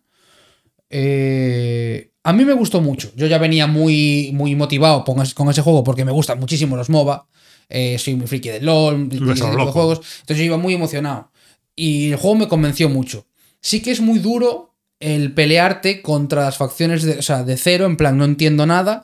Y la primera partida me parece suficiente estar in- intentando entender lo que hace la tuya como para pen- pensar lo más mínimo en lo que te va a hacer el otro. Entonces, creo que hay que pasar por una barrera de 3-4 partidas mínimo para empezar a entender realmente bien qué estás haciendo, qué estás combando, porque no, no sabes con qué optimizar, no sabes qué héroes es mejor bajar, qué héroes. eh, o sea, qué fichas es mejor poner. No tienes ni la más mínima idea, ni siquiera, porque no sabes qué va a hacer el otro. Si ni siquiera sabes cómo contrarrestar al rival, nada Buah, similar. es que te da igual. Yo, por ejemplo, lo que opté fue decir, bueno, a ver, ¿cuál de estos puedo pagar? Porque tampoco es que tengas tanto, no sé cómo se llama, la fuente, Fuente. esta, la fuente, los puntos de fuente no son para tanto y no te da para... De hecho, yo bajé creo que tres tipos de personajes y creo que son seis o siete. Los puntos de fuente son con los que tú compras mejoras y compras fichas del mercado. Y los puntos de, de combate son los que, los que tú, las fichas que tienes en el cuartel, te permite bajarlas a la pila. Ah, Eso, eso. Entonces, cada ronda hay más. Me- te- si me, te digo los números, te invento lo que es. Pero No, es pero- poco, no, no consigues muchos. Todas las facciones tienen un héroe de coste cero, Sí. pero los héroes, si se mueren, no vuelven. Ya, ya me quedo... me el quedo héroe te queda sin él. me El héroe cuando muere, te quedaste sin él. En cambio, los, los minions, si mueren, vuelven al cuartel. Ahora, es poco épico esto de tener que ir a romper el portón de otro, ¿no? Bueno, son así, los, los MOBA son así. Ya. Al fin y al cabo, en el LOL tú ganas cuando rompes el nexo del otro. Bueno, pero romper el nexo ya suena más serio, ¿no? Por el nombre, portón- dices. Vale, por todo de tu fortaleza. Es que es No, ¿qué opina? Que es aquí totalmente. temáticamente es una fortaleza, ¿no? Eh, lo, Sí, que, lo que sí. acabas es como que la acabas invadiendo, te- o sea, teóricamente. Lo que pasa es que, claro, mira mi, mi experiencia, que a mí lo que me resultó más loco es que, que- que siempre se mueven hacia adelante, ¿no?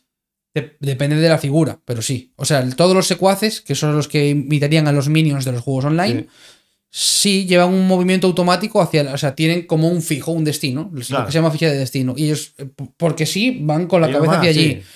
Los Efecto- héroes no, los héroes tú túnel, diriges cómo ¿no? los mueves. Los capiteles los puedes colocar según la influencia que tengas, pero eh, los minions se mueven, digamos, automáticamente todo el movimiento posible Sí, sí, sí. eh, hacia adelante. No, y eso es lo que lo hace muy, muy estratégico, ¿no? Muy táctico, ¿no? De cuál saco primero, porque, claro, se empiezan a pisar, se empiezan a frenar unos entre otros. ¿Quién quieres que vaya adelante? ¿Quién vaya no? Yo, por ejemplo, tomé la decisión de llevar a uno que llevaba escudos delante y para, para que fuera atrás, protegiendo sí, sí. detrás. Lo que pasa es que el que escudos iba más lento que. Bueno, no llegaba nunca ni ahí a la mitad del tablero, ¿sabes? Que iba despacito. Pero bueno, eh, está simpático ver cómo avanza. Se me hace un poco. Para mí, yo, igual, la experiencia, los, esos primeros momentos de cada ronda, de cada oleada. De que, claro, hasta que llega el momento crítico donde se pasan ahí las La cosas. parte de movimiento, ¿no? la, parte de movimiento sin, sin demasiado acción. Parece que no, es, yo entiendo que es muy importante al final eh, el rollo, pero, pero claro, pero a mí sí me- no, no entendía muy bien por qué eso iba tan lento y hasta que, que- que pasaba, ¿no? Y que eso de que si se acaban, si te matan todas las. O sea, los héroes se quedan suspendidos. ¿no? Sí, Sí, o sea, cuando un. Digamos que cuando un jugador eh, en la partida, para que, no, para que no haya un abuso de, oye, yo tengo 52 fichas y te queda una, ya. te voy a reventar de, de golpe. No, pues hace. Cuando un jugador se queda sin, sin minions, los héroes del otro, del rival, entran en modo campamento. Mm. Entonces, los héroes se quedan bien posicionados, digamos, para la ronda siguiente, porque van a arrancar guay, pero esa ronda tú no puedes ir ahí a gozártelas y reventar el, el portón del otro. Porque es que si no sería, si no sería excesivo. Vaya. No, no, sí, sí, sí, sí. Son co- cosas curiosas que vas descubriendo y me, me chocaron, pero bueno, por el desconocimiento también de este tipo de juegos, que tampoco no. Y también ahí la experiencia tuya de no pegarle, intentar siempre dejar algún minion vivo lo que puedas, para Claro. tú conseguir llegar con dos héroes a pelear o lo que sea. Es que es un, es un combate muy táctico. Otro ejemplo que puedo poner del juego que yo he visto en las partidas online, tanto yo como Alex, que somos los que más hemos jugado, tampoco creo que cinco llevamos, eh, es que la gente compra muchos terrenos que para tú modificar el terreno que Ah, hay base. sí. Nosotros no lo hacemos nunca porque no entendemos una mierda. No, yo no. no Es decir, pero la gente que controla ya lo ve tan a, lo ve, se tiene tanta visión de juego que modifica el terreno a su antojo muy bien, para hacer más vías, para no frenarse los súbditos, para. Va, mola un montón. La verdad que mola mucho. Sobre todo, claro, acompaña mucho, yo creo, que seas fan de juegos de ese rollo. Sí, Si sí, no, sí. puede que te encuentres con algo que no te va.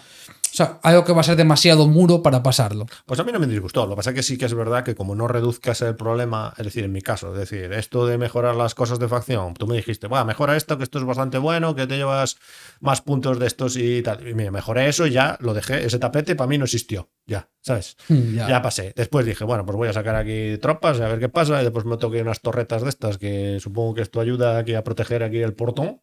Ya no sabía ni que estaba defendiendo el portón. Ya era como un castillo, pero bueno, pero el portón me gusta más, tiene mucho sentido. Y oye, al final no está mal. Lo que pasa que, bueno, me parece demasiado, ¿no? Así de entrada. Es ¿no? un muro, es un muro, es un muro muy fuerte para entrar. Es un muro muy chungo de entrar, sí. Y encima cada facción es como un personaje de estos de Too Many Wars, pero más a lo loco. Yo despabilado fui a la BGG, eh, leí un post, eh, busqué qué, qué- qué combinaciones recomendaban para la primera partida. Un tío me convenció con su post, me jugué la facción azul. Yo, además, ¡guau! El azul, tal. Me jugué la facción azul la primera partida contra Alice jugando con los árboles. Eh, jugué, resulta que es la facción más difícil de toda la caja eh, y una de las más difíciles que hay. Eh, no entendía nada, eh, me pasó por encima Alice de una manera demencial con, un- con siquiera con una raza que no es de agro, que no es una raza agresiva, que es de late game. Y bueno, terrible eso. O sea, me gustó mucho, pero no, no- no podía hacer nada o no entendía cómo hacerlo. Son personajes muy chungos de controlar, los, los Naroa. Y buah, me pasó por encima. Eh, hay cuatro razas en la caja base y creo que hay. Me estoy inventando, creo que son cuatro más que puedes comprar en cajas sueltas. Eh, lo que todo el mundo dice es que son súper distintas de jugar entre sí.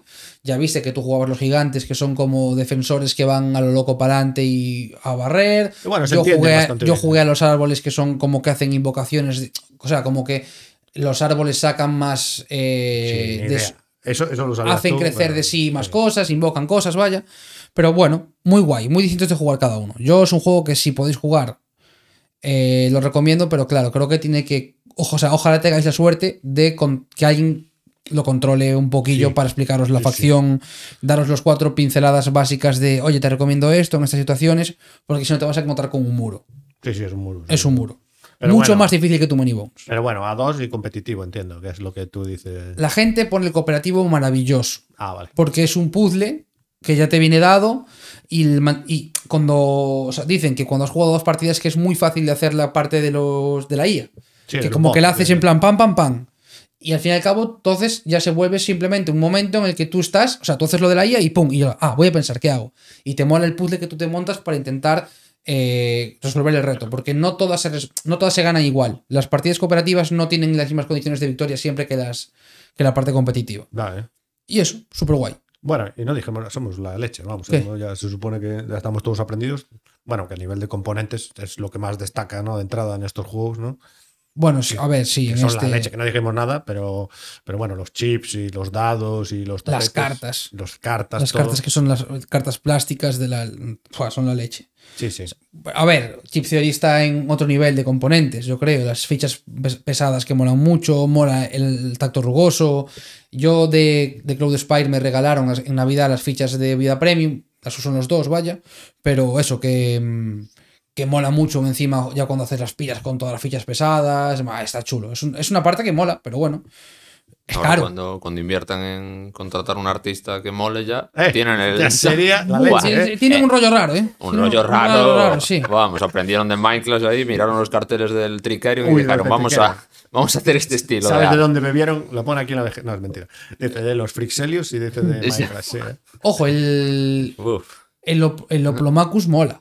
Ay, ni, ni, ni lo- no sé ni, ni. A ver, déjame ver. Bueno. Lo que no entiendo es por qué hacen como esos dibujos tan. como. O sea, los, los bichos, o sea, los monstruos, son tan raros, ¿no? Tanto en el Too Many Bueno, Bones pero, como en el. o sea, yo Cloud mira, Spire. ya ni siquiera voy a eso, porque eso puede ser que sea la estética del mundo, pero en los tapetes del Cloud Spire que hay árboles como inclinados, con unas perspectivas rarísimas, todo como hacia un lado distinto. Pues eso es como loco, ¿eh? En plan, se lo gastaron todo en el neopreno, vaya. Sí, todo se fue en el neopreno. Sí, sí, sí.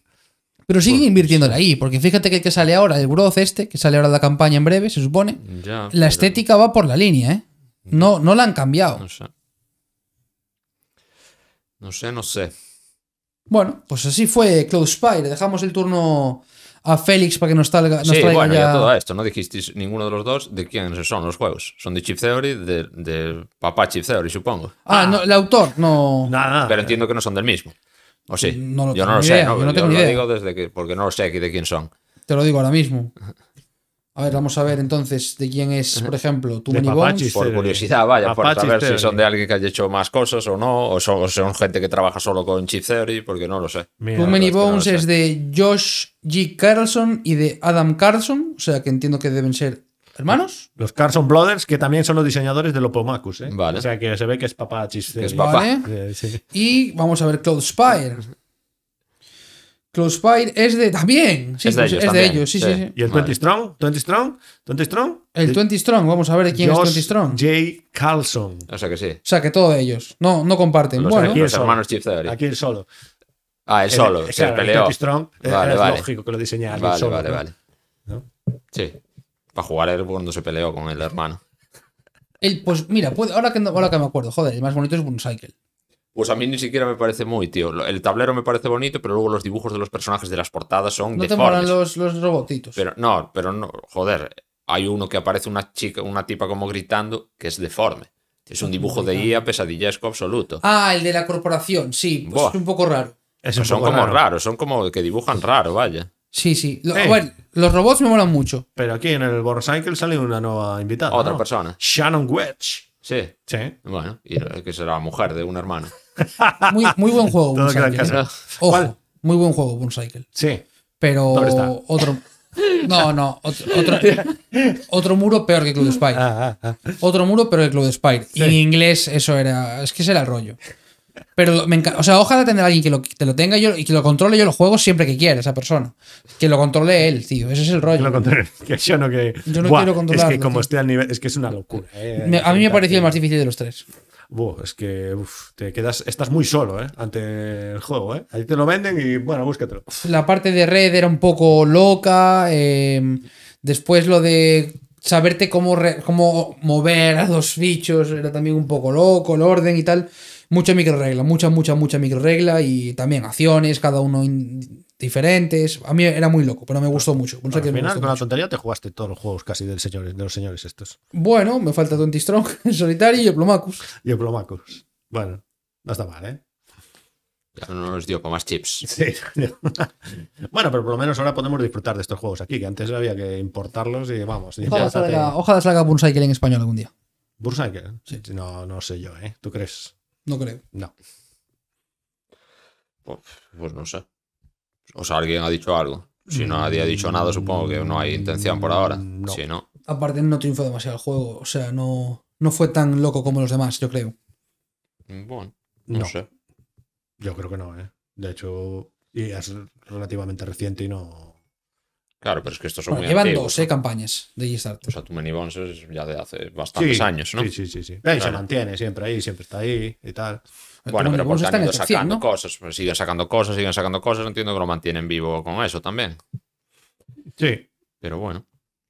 Vale, pues eh, yo iba a hablar de Voidfall, pero bueno, rapidito. O sea, dentro de todo lo que es, porque es también un engorro criminal. Es un juego que salió el año pasado, 2023, de Minecraft, y lo sacará Maldito este año. Entré esta mañana, de hecho, en la página de Maldito y creo que ponen de fecha 2024, ni siquiera nada concreto de trimestre, como ponen en Uy, otros. no pondrá 31 de No. diciembre, ¿no? No, pues, juraría que no pone nada, pero esto es más invent que información verídica. Pero bueno, que lo saca este año en principio, maldito. Y el juego es de Turchi y un tal Nigel Buckle. O sea, no es de Turchi solo. Es Turchi acompañado, que Turchi acompañado siempre mejor que solo. Estoy de acuerdo. El arte es de Ian O'Toole, que a mí personalmente me mola un montón también lo que ha hecho en este juego. Y aparte, bueno, tiene una iconografía loquísima e infinita. Eh, uno a cuatro jugadores, se puede jugar solo, cooperativo y competitivo. Eh, 90-240 minutos. Entiendo que aquí depende mucho del mapa que juegues, porque hay configuraciones de mapas distintos y del número de jugadores. 15 años o más, peso 4,6 cuando lo miré. Entiendo que eso, bueno, ahora que se está jugando bastante, irá fluctuando con el tiempo. Y es un 4X espacial con poca exploración, ¿vale? Poca Como le suele pasar a los 4X. Pero eh, básicamente cada uno empieza con una raza, de mogollón de razas que trae. Eh, yo todo esto hablo de la versión que tengo, que es la versión como de la Galactic Box esta del Kickstarter. No sé si la retail trae menos razas, pero bueno, aún así son muchas razas. Hay un montón de razas y cada una en lo que se diferencia principalmente es en el estilo de juego que tienen, porque tienen como varios tracks de civilización, los tableros de raza, y entiendo que se diferencian sobre todo en eso, y un poco en el planeta inicial y en las cartas con las que juegas. Pero bueno, las diferencias son es un poco en el estilo de juego, en la dificultad que tienen, que de hecho por detrás los tableros de jugador te explican un poquito, pues cómo jugar esto, pues igual que los tableros del Too Many Bones, Sí. que te dice, para no volverte loco, haz esto a poder ser, haz esto a poder ser. El juego, ¿cómo es el sistema de juego? Pues hay tres ciclos en el juego, en el que cada uno se jugarán unas rondas de acción variables que dependen un poco de lo que te determine una carta que sacas de evento al principio de cada ciclo. Y luego las acciones se juegan con unas cartas que son cartas de focus, no sé cómo lo traducirán en castellano, pero bueno, cartas pues que tienes todo el mundo un- una mano de nueve cartas. En el tutorial te lo guionizan un poco y te dicen, mejor descártate de todas estas porque no las vas a usar, tienes para elegir estas cinco, estas cuatro, Mejor. pero en realidad tú tienes una mano de nueve, cada carta con tres acciones y tú vas a elegir una carta para jugar dos de esas acciones. O sea, tienes un pilón de acciones brutal para jugar. Eh, esas acciones pues son de todo tipo, ¿vale? Tú te vas a mover en el juego con recursos que tienes un también un ¿cómo lo llamarías tú? Pues unos diales, ¿vale? Unos diales de gestión Sí. de recursos que son eh, cinco tipos de recursos distintos, comida, energía, materiales, tienes también dinero, que es como comodín por los otros tres, y ciencia, y tú ahí tienes eh, dos diales distintos en los que vas variando tu nivel de producción y los recursos que tienes, ¿vale? De cada tipo para pagar por esas acciones. Por las acciones de las cartas normalmente tienes que pagar. Pero bueno, locurote. Locura, es una locura. diales, ¿eh? Los diales son, ves un sitios de números ahí al principio que alucinas, porque los diales de números, o sea, los diales estos de producción, están asociados a la población que tienen los planetas que controlas. Porque en los planetas que vas conquistando hay unos daditos que marcan la población y tú en cada planeta puedes construir unos gremios que están asociados a cada tipo de recurso. Por cada tipo de gremio que controles y por cada número en el dado de población en esos sectores, pues vas a aumentar tu producción de ese recurso en uno pero ese 1 ni siquiera está asociado con el número real de recursos que produces, sino que son números variables. Tú, por ejemplo, puedes estar en nivel 2 de, de- de dinero, pero producir uno, ¿vale? Depende un poco del, De del recurso que sea. En cualquier caso, tú eliges dos de esas acciones, con una acción medio comodín podrías elegir hasta tres, y luego hay un mantenimiento rápido, juega al siguiente jugador, así hasta jugar tantas acciones como te indique el ciclo. Después de eso, lo que va a pasar es que van a atacar a todo el mundo por defecto, unas tropas enemigas que hay, que de hecho en el juego, por lo menos en los escenarios que yo he probado, que es uno solitario y otro es el tutorial, eh, los combates pasan más contra las tropas estas robot del juego, que son unas tropas pues como alienígenas medio corruptas que van a- conquistando el espacio. Te pegas más contra ellos que contra otros jugadores, pero bueno, hay combates supongo también contra otros jugadores que les puedes sacar partido. Pues después del ciclo entero, te pegan estas tropas, te defiendes como puedas. Del combate hablo un poquito más adelante. Luego se puntúa por unos objetivos de ciclo que hay, que son comunes, que lo sabes desde el principio de ronda. Y luego se puntúa por objetivos personales, que tú te has ido bajando cartas de objetivos personales, de, sí, de agendas personales, que dan mogollón de puntos y ahí, bueno, es donde se distingue un poco más la gente seguramente, dependiendo de lo que hayan escogido y cuánto de bien los hayan cumplido. Recuperas todas las cartas y empiezas ciclo nuevo. A todo esto hay un árbol de tecnologías también grandote, que hay un- una bandeja de tecnologías estilo Eclipse que se va pasando por la mesa, déjame ver qué hay, pásame la bandeja, déjamelas ver, que son tecnologías básicas y luego a partir de esas puedes acceder a una serie de tecnologías mejoradas. Pero a las tecnologías mejoradas solo puedes acceder si tienes tu track de civilización, alguno de los sectores, mejorado hasta cierto punto. Porque en tu tablero personal tienes unos tracks que son de sociedad, de política y de economía, que vas avanzando y te van dando bonus y te permiten desbloquear tecnologías avanzadas. Que las tecnologías avanzadas pues dan todo tipo de bonus pasivos o bien al combate o acceso a nuevas naves, porque por defecto los jugadores solo tienen acceso a unas naves que son los corvettes, que son las naves básicas. Y el juego es bastante distinto en el sentido naves, no es como, yo qué sé, como el Eclipse o como el Twilight Imperium que ves 800 naves en el tablero. Aquí el juego te pone un límite que tu poder de flota son los cubitos que tengas metidos en las naves y solo puedes tener dos naves por sector con seis cubos repartido como máximo entre esas dos naves, al final de turno tienes que reducir ese nivel siempre. No te permiten tener un despliegue de 300 naves en el mapa. No va, no va a pasar, vaya. El poder lo miden en cubitos metidos dentro de naves. Esos son como las balas que te quedan. Los misiles que te quedan en las naves son esos. Y eso no es el mejor de los casos, porque si no, se dan una pieza de troquel. y Es- meten los sí, claro, en la versión eh, sin minis, pues es un, un troquel con un cubito metido dentro. ¿Qué más me estoy olvidando? Pues seguro que muchas cosas. El combate, el combate, que es una de las características del juego. Combate determinista, determinista. ¿Por qué? Porque el- sabes el resultado de antemano, ¿vale? Aquí no hay tiradas de dados. Sabes lo que va a pasar antes. Aún así, es un poco un sin Dios. De hecho, Minecraft ha sacado una aplicación para Sí. que me- lo metas ahí y te lo haga ya sola. Te lo hace. Y te lo hace. Le metes cuántos corvettes con cuántos cubos, qué tecnología tienes, qué pasa aquí. Porque bueno, el combate es, tú entras en un planeta, te disparan los misiles que pueda tener el otro allí de estaciones de defensa que tengan, te quitan un par de cubitos. Luego, el que tenga más iniciativa dispara primero y un disparo cada uno hasta así hasta que uno muere. Vale, entonces se sabe de antemano qué va a pasar, porque las tecnologías son públicas, el poder que tienen tus naves es público. Sí. Entonces, bueno, aquí el azar este de los dados, para quien le guste no lo hay, para quien no le guste, pues suerte para él, porque no ocurre. Suena un poco me a priori, porque dices tú "Buah, que es un poco soso, pero es que la verdad que con todo el mocordo que hay Pierde un detrás- poco la épica, pero claro, hay tanto detrás que, bueno, mira, oye, para ti, Sí, Turchi. sí, sí, que me facilitan las cosas, Sí, perfecto. sí. Y bueno, luego hay un elemento en el juego que es la corrupción, que son las naves estas que vienen del, del vacío, que vienen a atacarnos, que van eh, conquistando planetas, eh, metiéndote corrupción en tu tablero que te bloquean objetivos y no puedes puntuarlos, te van bloqueando también en planetas que la población no puede cambiar si el planeta está corrupto. El juego trae infinitos planetas con eh, doble cara, que una cara es como estándar sin efectos especiales y luego la cara del otro lado tiene ya condiciones especiales pues según conquistas el planeta. Luego, ¿cuál es la exploración? ¿Cómo te venden la exploración? Que cada sector desconocido tiene una piecita boca abajo que si lo conquistas te la dan. Y son pues básicamente recursos o producciones o puntos de influencia. Aquí gana el que tenga más puntos de influencia. Que tienes otro dial para los puntos de victoria, vaya. Y te, te Será los por vas diales. sumando ahí. Será, Será por por- diales, exactamente. Y luego tienes un mantenimiento que tienes que pagar en comida, que es un poco horror también, Sí, porque horror, te sí. expandes mucho y tienes muchos objetivos, sí, pero bueno, luego vas a tener que pagar 800 de comida porque tu civilización está muy extendida por el espacio. Y que es un juego que te vuelves loco, vaya. Te vuelves loco porque tienes mm, mil opciones. Te ves con, te ves con las nueve cartas en la mano y dices, pero ¿y, y qué? ¿Ahora por dónde voy? Entonces, bueno, eso a mí personalmente me llama mucho. Tener un árbol tan abierto de opciones hacia dónde ir, luego te estrellarás. Claro, pues sí, tus naves se, irán al vacío seguramente porque le habrás elegido la opción mala. Pero es mucha locura, mucha locura. Y al principio, bueno, eso, parece que la iconografía dices, pero aquí no, no sé, ¿qué es esto? ¿Qué Uy. es? Tienes que estar recurriendo al manual Sí, sí. constantemente, pero bueno, luego ahí, pues Ian O'Toole juega bien su papel y, y yo entiendo que con la segunda partida ya poco hay que, que recurrir. Bueno, Quiero decir, yo habiendo jugado el tutorial, sí que yo solo tuve que tenerlo delante constantemente Sí.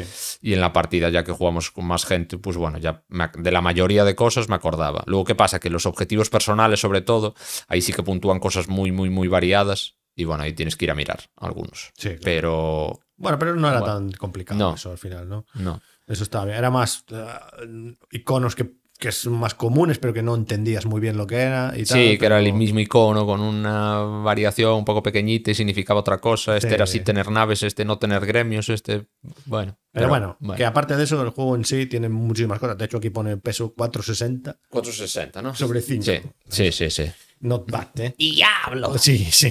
Madre mía. Sí, y bueno, que el despliegue y el recoger, Buh, pues es otra, terror, otra ¿eh? partida. Otra partida. Y eso Mucho que viene. tiempo. Bueno, que eso pues mucho, tienes que sacar muchas cosas. Sí. Y eso que viene muy bien organizado en Game Trace, la versión que tengo yo, todo, organ- todo ordenado, tal, pero bueno, luego tienes que devolverlo todo a su otra sitio. creo que no, ¿eh? La otra no trae nada, trae, es bolsas, Estás perdido me parece. en el espacio, ¿eh? El otro día este doctor Mipel hablaba de que él se había tenido que hacer un inserto porque si no aquello no se podía jugar, vaya. Que era que, ¿qué?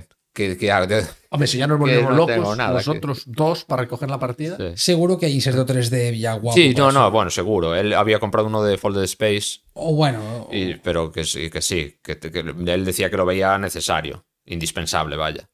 Porque es mucho contenido lo que trae, trae un mogollón de cosas. Y yo en este caso, después de haber visto unas fotos de César y jugar con el de Félix, yo creo que lo de las naves eh, te deja muy claro la cosa, ¿eh?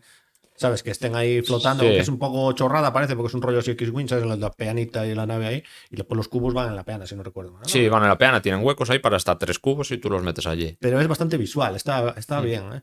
Y bueno, aparte, que lo de las naves te lo limita mucho también el sistema este de despliegue de las naves, que tú tienes 14 cubos en total y tienes una sección de cubos inactivos, cubos activos Ah, y luego yo cubos en el tablero. Y los cubos van rotando en ese sistema, pero bueno, que, que cuesta llevarlos al tablero, vaya. No puedes bajarte todas las naves allí que quieras. Es como, bueno, El juego te va dando leches por todos lados y tú Sí. vas haciendo lo que puedas, porque vas ahí. Y eso que, claro, yo jugué el tutorial, como dice Félix, que vamos, que ya te digo, de ocho cartas te dicen, bueno, para el primer turno tienes una carta. No, no una carta, tienes dos. pero sí, que tienes pocas, tenías Sí. que escoger entre Sí. pocas. Pero bueno, era un poco absurdo porque realmente todo el mundo tenía claro que para el primer turno había que hacer cierta cosa. No me acuerdo ahora qué es lo que Bueno, hicimos. había sí, te decía, bueno, céntrate en mejorar tu producción, tu, Sí. tu economía, vaya, y te tenías que centrar, pues en produ- porque las cartas cada una tiene un nombre y está como basada ya en una, eh, una yo cosa. creo que en ese tipo de juegos está bien que vaya guiado. No, el tutorial está muy bien. De hecho, yo al principio decía, joder, me da rabia tener que empezar por el tutorial. Y después de jugarlo dije, "Pu- muy bien, muy bien, quiero decir. Está perfecto que, me, que haya hecho esto. Porque si no, igual, pues le pillas ojeriza al juego porque dices, No, es porque el- la primera ronda No sé, básicamente no tienes sé. una P de la gente leyendo todas las cartas y, Mm. y flipas y después te das cuenta de que hay tres que no vas a utilizar porque es que no tiene sentido en este punto Mm. del juego